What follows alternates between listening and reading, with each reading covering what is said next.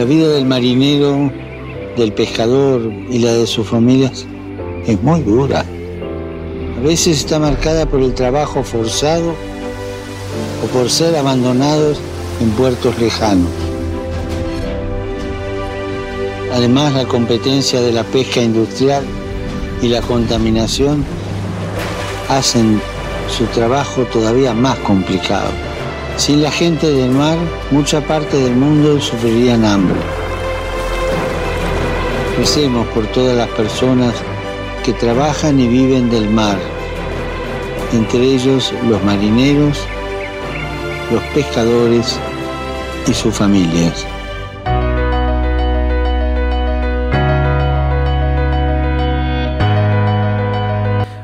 Y bienvenidos a otra sección de Notas de Fe y Vida, un espacio para crecer humana y espiritualmente. Les doy la bienvenida a otra semana más, otro episodio nuevo, otro jueves. Aquí estamos, como escucharon al principio, esa es la intención del Papa para este mes de agosto, específicamente dedicada a los pescadores.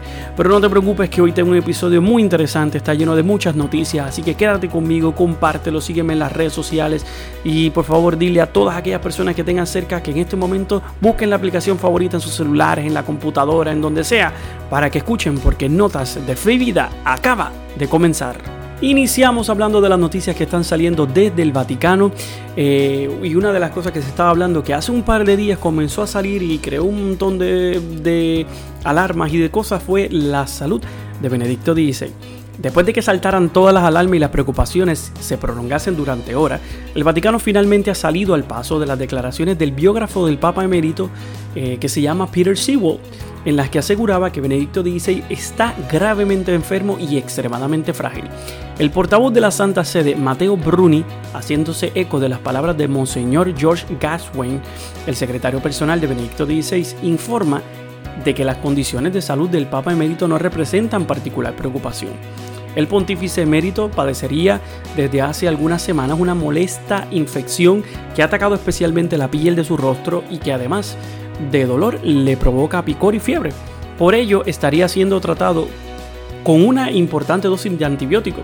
El Vaticano señala que el estado de Benedicto XVI responde a la salud de una persona de 93 años que está superando la fase más aguda de una enfermedad dolorosa pero no grave.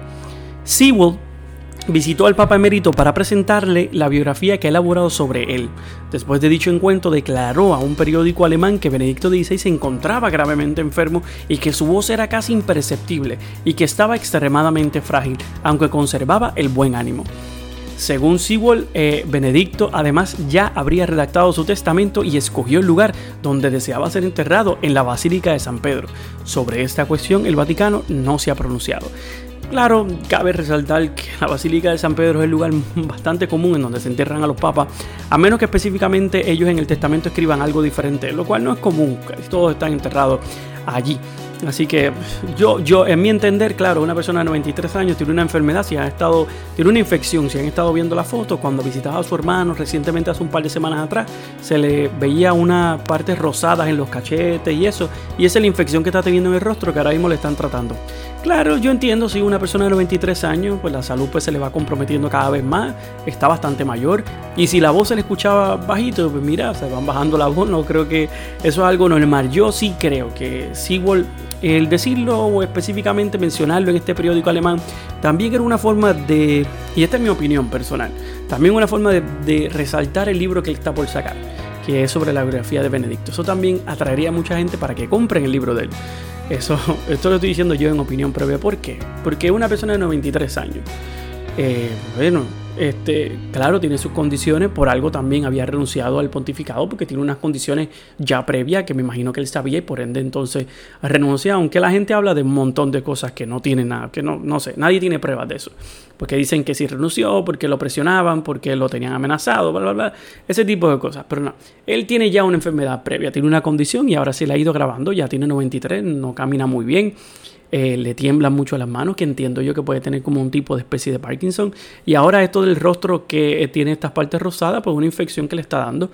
Y pues mira, cabe resaltar que una persona de 93 años bastante bien cuidada y todo, si al final del día escribió su testamento, pues mira, 93 años, está bien, lo tiene escrito, pues, ¿qué tiene que ver? Pero yo creo que este autor que escribe muy bien, porque no escribe, este, Peter Sewell escribe muy bien sus libros, pero también decir esto crea una, una histeria, creó una histeria y levantó alarmas por todos lados, pero la misma vez también ayuda a que la gente compre su libro. Así que esa es mi opinión hasta cierto punto sobre este caso. Por el momento, él está cuidándose, el Papa Emérito, y pues está tomando sus antibióticos y pues, esperemos que recientemente ya esa infección se le vaya. En otras noticias, como les había dicho eh, pasadas semanas atrás en otros podcasts, eh, se, convirtiendo, se está convirtiendo ahora como un tipo de, de, trend específicamente en la sociedad, como algo que están convirtiendo ya algo corrido. Lo de entrar, quemar, destruir iglesia. Y les decía que en Estados Unidos empezaba a raíz de este de, este, de esta persona que es parte del movimiento Black Lives Matter, que él escribió en su Twitter eh, que deberían, como las imágenes eran blancas y todo lo demás, porque obviamente tiene un sentido, una falta de cultura, y no sabe que existen Cristos, María y santos de, negros también, eh, pues él quería que entraran a la iglesia, destruyeran los vitrales, las imágenes y todo, y esto se está convirtiendo ya cada vez más, se está grabando. En Estados Unidos siguen la quema y destrucción de iglesias, que ya los obispos se están empezando a reunir porque entienden que esto ya está llegando a un nivel que se puede convertir en algún punto, en algún daño realmente hacia las personas y que puede pasar algún, alguna crisis o, algo que pueda ser complicado. Y de la misma forma eh, ya está sucediendo en Francia con el mismo sentido porque no es que viene con otro sentido, sino con este sentido de destruir esta ideología o, querer decir no, porque las iglesias cristianas, específicamente católicas o de, rito romano, este, ah, son tan racistas que todo lo que tienen es blanco y no tienen nada negro o no tienen de otras culturas. Y ahora, pues mira, también en Nicaragua, pues la situación se está agravando porque Nicaragua también tuvo recientemente una destrucción específicamente en la catedral de Managua en Nicaragua. Y fue un ataque bastante grande. Fue un ataque que se dio bien fuerte específicamente a eso. Y el Papa expresó eh, su desaprobación, ¿no? Y dijo lo siguiente, el 2 de agosto eh, de este año, dijo las siguientes palabras. Queridos hermanos y hermanas, pienso en el pueblo de Nicaragua que sufre por el atentado a la Catedral de Managua, donde ha sido muy dañada, casi destruida. La imagen tan venerada de Cristo que ha acompañado y sostenido durante siglos la vida del pueblo fiel Así que, queridos hermanos nicaragüenses, estoy cerca de ustedes y rezo por ustedes. Eh, claro, es complicado porque los obispos de Nicaragua definen el ataque como un acto de, sacrílego y de intolerancia, y el cardenal Bremer lo llama como un acto terrorista. El gobierno asegura que el incendio lo provocó las velas que colocaban los fieles en torno a la figura de Cristo, pero eso dice el gobierno.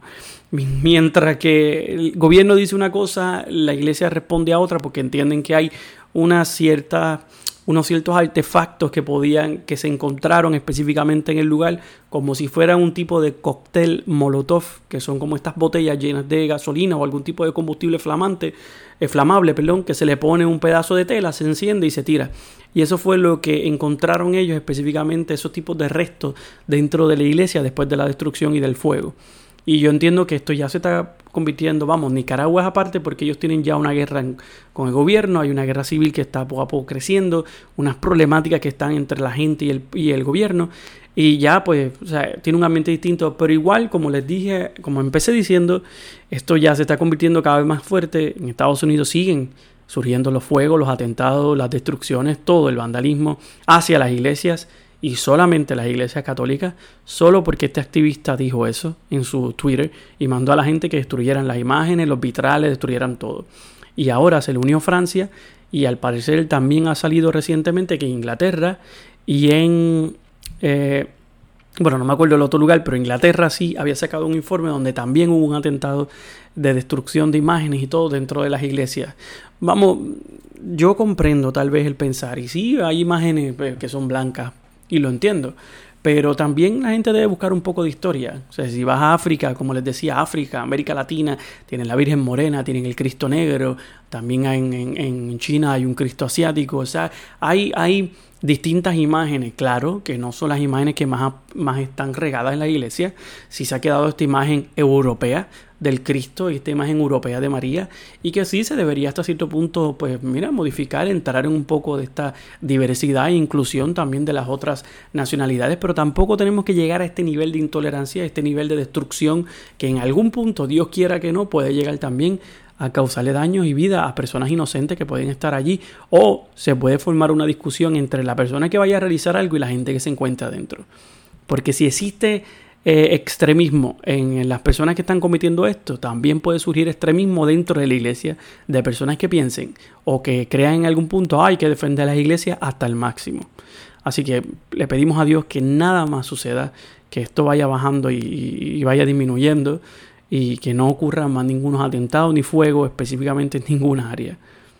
Continuando con las noticias, y es lamentable pues, hablar de una noticia un poco triste, pero como sabemos, eh, la ciudad de, de, Líbano, específicamente el puerto de Beirut, eh, tuvo hace un día atrás, bueno, hace dos días atrás, perdón, eh, tuvo una terrible explosión en el puerto que sembró caos y destrucción en la ciudad. Realmente este, uno de los videos más, más increíbles es este sacerdote que estaba retransmitiendo su misa en internet justo en el momento de la tragedia. Inmediatamente después la ciudad quedó totalmente desconcertada y sin palabras. Eh, el padre Firas Lutfi, que es custodio del convento franciscano de Beirut, dijo las siguientes palabras en una entrevista. Esta explosión enorme y fortísima ha devastado toda Beirut, que es la joya de Oriente Medio. Ahora están contando el número de personas. Cada familia está verificando que estén todos y que además todos estén vivos. Ah, eh, por la onda expansiva muchos lugares fueron destruidos, incluyendo el convento franciscano que fue que quedó mm, bastante lastimado. Eh, pero aunque los cuatro frailes que estaban en la comunidad están muy bien. Ahora la prioridad es ayudar a las personas. Algunos buscan un lugar en donde dormir, ya que lo han perdido todo. Otros buscan ayuda para encontrar a sus familiares y otros necesitan productos básicos. El padre Firas continúa hablando específicamente y dijo lo siguiente. Familias enteras están teniendo que dormir por la calle porque han perdido completamente sus casas. Antes repartíamos paquetes de comida y material higiénico contra el coronavirus, pero ahora tenemos las puertas abiertas de par en par, los brazos abiertos 180 grados para ayudar a las personas afectadas por esta tragedia. El padre Firas pide ayuda, dice que necesitan solidaridad espiritual y material, tanto oraciones como ayudas para reconstruir la ciudad y no dejar solo a estas personas. Y terminó diciendo estas siguientes palabras, hay desaparecidos que no saben dónde están, probablemente bajo las enormes escombros de esta ciudad por desgracia, habrá aún víctimas mortales. Gracias por la generosidad que cada uno puede concretar a su modo. Gracias, muchas gracias y esperamos que sea abundante, pero sobre todo inmediata y rápida. También estas explosiones han dañado muy gravemente el convento de los lazaristas y la casa de los jesuitas en Beirut. Un drama que se añade a la terrible crisis económica y a la pandemia del coronavirus que tampoco les da tregua. Al final yo voy a dejar eh, la información para aquellas personas, ¿verdad? Aquellos que me escuchan, que quieran hasta cierto punto tener ofrecer algún tipo de donativo a estos franciscanos que van a estar recolectando para poder tener todo. Voy a dejarle la información si usted quiere mandar algo, ¿verdad? Económico, de no querer mandar algo económico, ¿verdad? Porque a veces hay personas que no confían en mandar cosas económicas porque no saben si realmente este, el dinero se use para eso. Yo los comprendo porque yo también soy así de, de medio meticuloso. Creo que próximamente también voy a poner información de lugares aquí en Puerto Rico que se van a empezar posiblemente, si se llega a pasar a recoger, están todavía pensándolo, eh, para enviar específicamente allá, porque aunque el viaje es lejos y pues es un poco costoso enviar hacia allá, así que están viendo todavía qué van a hacer aquí. Pero de igual forma les voy a dejar al final y en la descripción, al final en mi, perdón, al final no, les voy a dejar en la descripción de este podcast, cuando ustedes lo ven en, la, en su aplicación, sea en Apple Podcasts, Google Podcasts o Spotify, va a haber una descripción que habla del episodio y al final voy a poner la información o aquellas personas que me siguen en mis redes sociales, pues van a encontrar que allí voy a poner la información para los donativos. Así que nada, le pedimos a Dios, ¿verdad? Que acompañe a esta gente en este pueblo, en este momento tan terrible y tan increíble que pasaron, que tiene que ser un sufrimiento que le añade más a todo lo que están viviendo. Porque ya si un país en conflicto, eh, porque ha tenido conflictos grandes y no se le detiene. Ahora, además de la pandemia, también hay que añadirle esta explosión, esta tragedia increíble. Así que espero que realmente esto no haya sido algún ataque terrorista, que es lo que algunas personas mencionan. Otros, obviamente, el gobierno dice que fue un accidente porque pues, el fuego pasó a este edificio que tenía unos químicos adentro.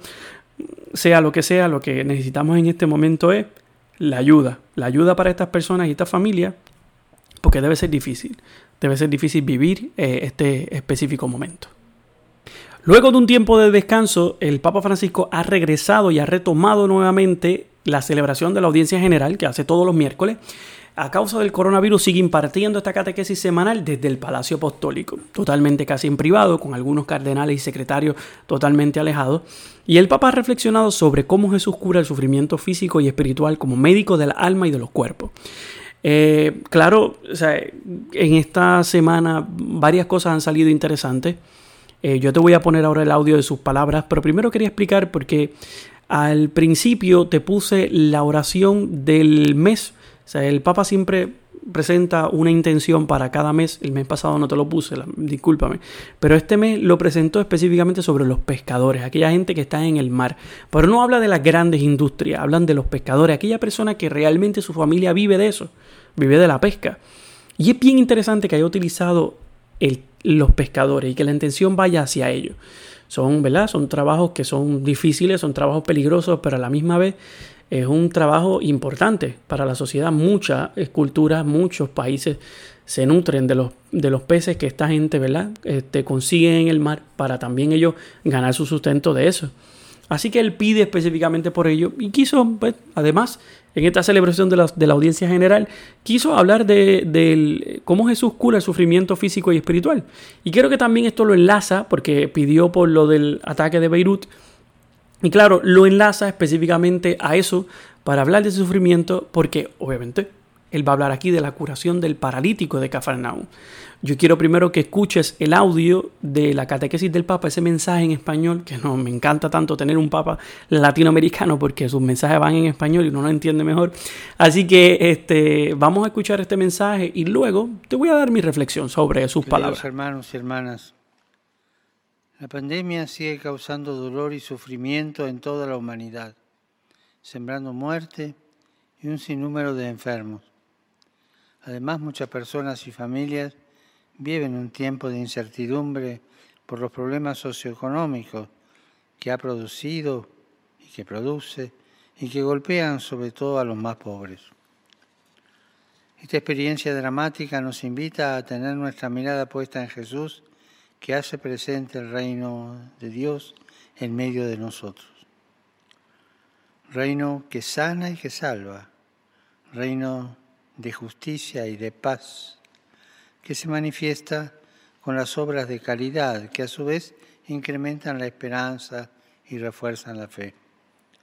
Fe, esperanza y caridad que no son simples sentimientos o actitudes, sino virtudes infusas en nosotros por la gracia del Espíritu Santo, dones que nos curan y nos ayudan a curar a los demás, que nos abren nuevos horizontes aún en medio de las tempestades. El Evangelio nos muestra a Jesús que sanaba a los enfermos, no solo de sus padecimientos físicos, sino también de sus sufrimientos morales. Los sacaba de su aislamiento para que se incorporaran de nuevo en la comunidad. Lo vemos, por ejemplo, en la curación del paralítico de Cafarnaún pues Jesús no solo libra de su parálisis, sino que le renueva la vida tanto a él como a sus amigos a través de un encuentro personal y social. Saludo cordialmente a los fieles de lengua española. Dios nos invita a colaborar con Él y como discípulos de Jesús, médico de las almas y de los cuerpos, continuar con su obra de curación y de salvación en, sentido físico, espiritual y social. Que el Señor nos conceda trabajar todos juntos con un espíritu creativo y renovado en la construcción de un mundo mejor, lleno de esperanza para las futuras generaciones. Ahí tenemos las palabras del Papa, específicamente en esta catequesis eh, semanal. Él hace eh, hace énfasis en la curación del paralítico. No sé si ustedes se acuerdan de esa lectura de, los evangelios. Eh, habla de este hombre, ¿verdad? Que, perdón, Jesús se, eh, se, encontraba, ¿verdad? Enseñando. Estaba sentado con fariseos y letrados. Y, y vinieron, vinieron gente de Galilea, de Judea y de Jerusalén. Él curaba con el poder del Señor y se presentan unos hombres, unos amigos, unas personas que traían este paralítico en una camilla. Como no lograban entrar, porque no lograban lugar, estaba tan lleno de gente, Decidieron todos treparse al tejado del lugar y rompieron el parte del techo y bajaron al paralítico eh, del techo hacia donde Jesús. Y claro, él viendo la fe que tenían, dijo entonces a, la persona, hombre, tus pecados te son perdonados. Y ahí es donde viene la parte que, que el Papa menciona, que el Papa dice que eh, el Evangelio no solamente muestra que Jesús sanaba a los enfermos, sino los padecimientos también que son sufrimientos morales. ¿Por qué? Porque rápido la gente empieza a preguntar, uy, pero ¿quién es este para decir tal blasfemia? ¿Quién puede perdonar los pecados sino Dios? Y entonces ahí es que Jesús dice, ah, ok, entonces no te gusta que yo diga lo de los pecados, ah, pues entonces vamos ahora, levántate, coge tu camilla y vete a andar. ¿Cuál de los dos te gusta más? Y le hizo entonces, y ahí surge el milagro. Se le perdona los pecados y también específicamente lo cura y le pide que se lleve la camilla y que ande.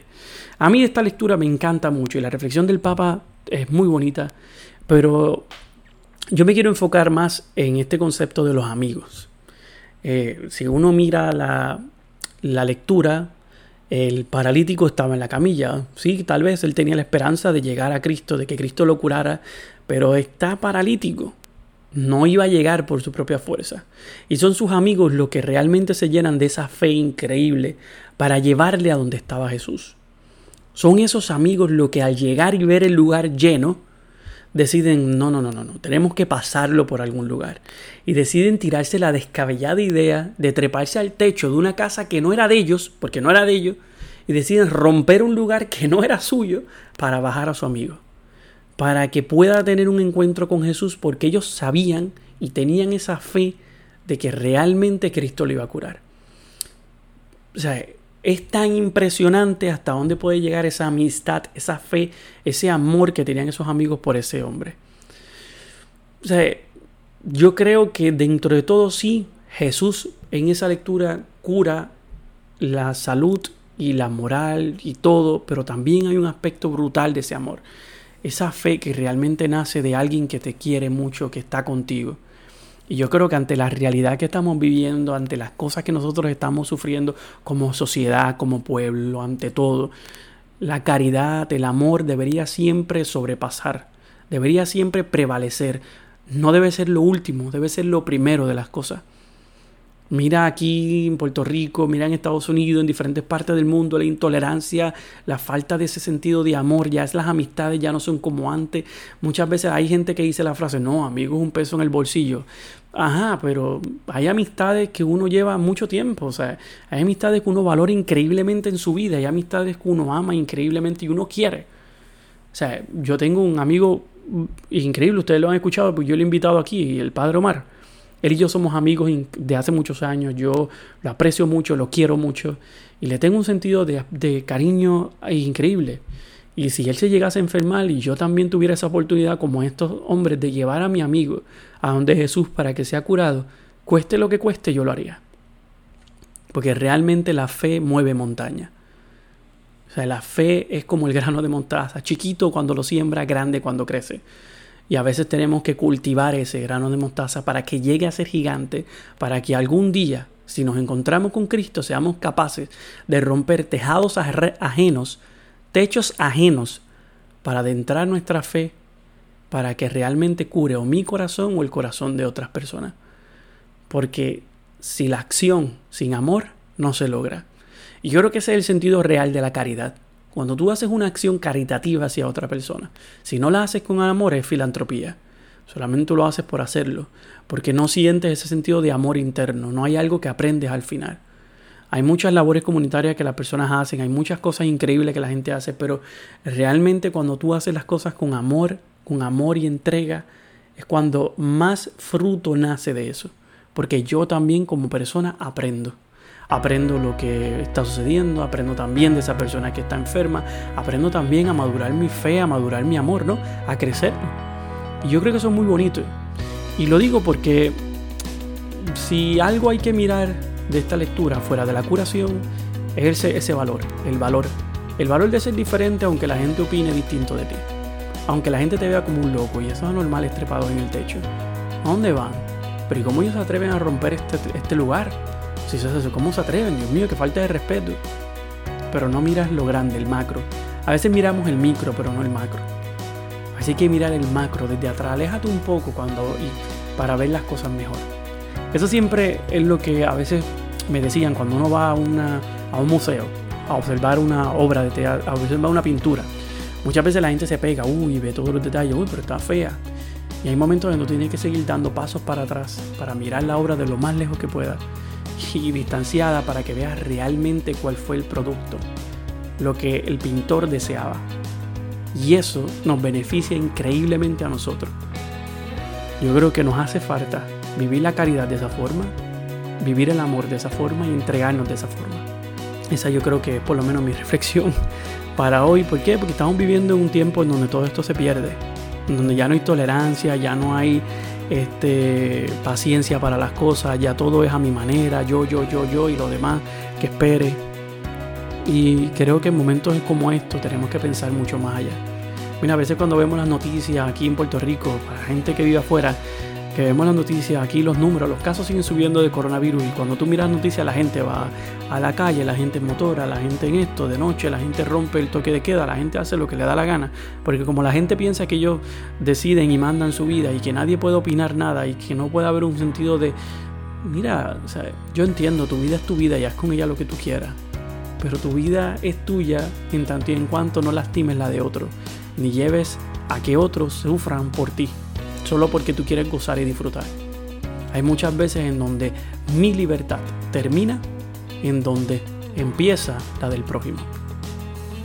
Eso es todo por este episodio. Le agradezco a aquellas personas que semana tras semana siempre están aquí, me acompañan, me escuchan, eh, me escriben, me siguen también en las redes sociales, este, comparten el podcast. Así que gracias a todos ustedes porque esto es de crecimiento para mí. Les recuerdo a aquellas personas que están escuchando por primera vez o que no lo sabían, me pueden encontrar en las redes sociales como Saúl Marrero Rivera en Facebook e Instagram y como Saúl Marrero 6 en Twitter. Allí yo siempre trato de publicar semanalmente, diariamente, poquito a poco, ¿verdad? El trabajo a veces no me lo permite. Reflexiones, información de todo acerca de las diferentes cosas que están sucediendo en la iglesia o reflexiones específicamente para, para uno, ¿verdad? Para el crecimiento personal. Así que le agradezco a todos, espero que tengan un bonito fin de semana, que se cuiden y por favor vamos a seguir regando el amor, la esperanza, la caridad hacia todos y a nuestros hermanos. Así que recuerden siempre su caminar llevar notas de fe y vida. Se cuidan, hasta la próxima.